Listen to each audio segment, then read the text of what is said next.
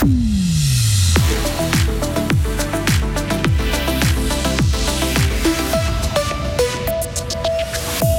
L'heure de la relève va sonner à Wimbledon. Carlos Alcaraz bat Novak Djokovic en finale et semble promis un très bel avenir.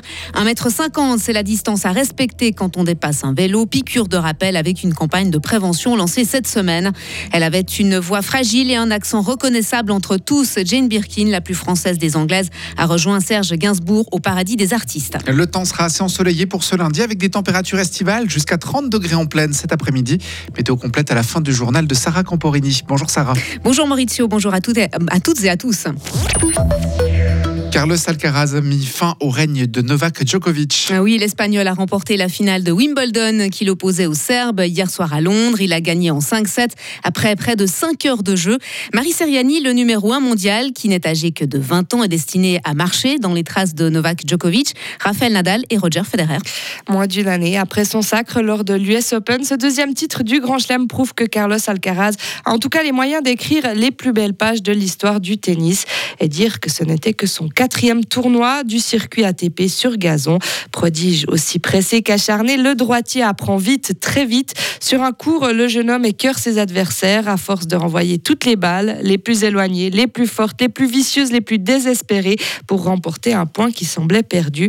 Hier soir, en conférence de presse, Novak Djokovic n'a d'ailleurs pas caché son admiration. Le Serbe a dit de l'Espagnol qu'il était actuellement le meilleur joueur du monde. Le rendez-vous est donc pris pour l'US Open, dernier tournoi du Grand Chelem de l'année. Merci. Marie. En gagnant hier soir, Carlos Alcaraz a empêché Novak Djokovic d'égaler le record de 24 titres du Grand Chelem détenu par l'Australienne Margaret Court. Le suspense reste total au terme de la deuxième semaine du Tour de France. Jonas Vingegaard porte toujours le maillot jaune, mais Tadej Pogacar n'accuse que 10 secondes de retard. Ils n'ont pas réussi à se départager dimanche lors de la 15e étape. C'est le néerlandais Wout Poels qui s'est offert la victoire à Saint-Gervais-Mont-Blanc ce lundi, jour de repos pour les coureurs avant la 16e étape demain.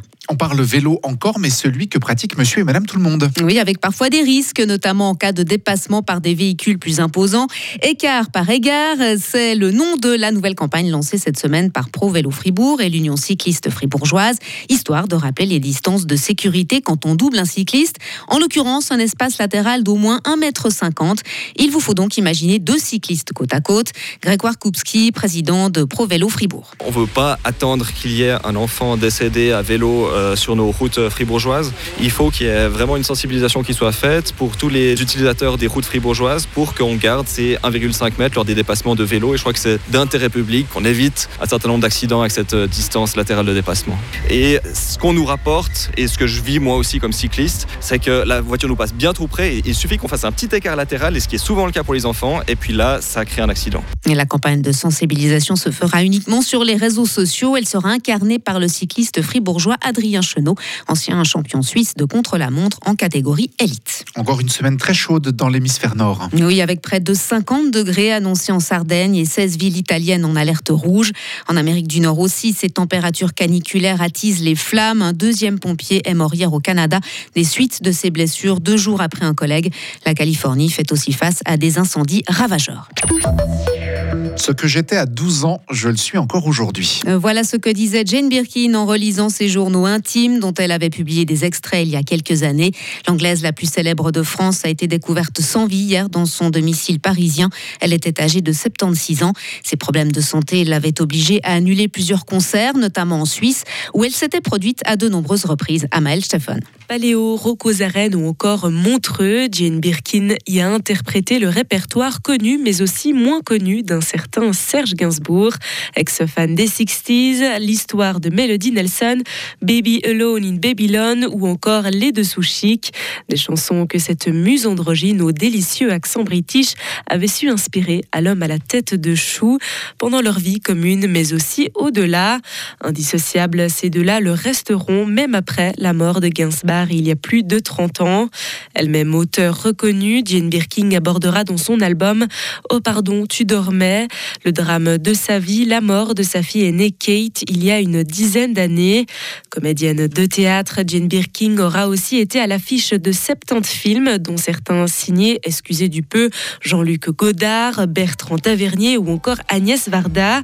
Mais la franco-britannique, décidément humble, ne se reconnaissait aucun talent, tout juste un instinct d'acteur actrice. Ex-fan de 60s, petite baby doll. Comme tu t'en sais bien, le rock and roll?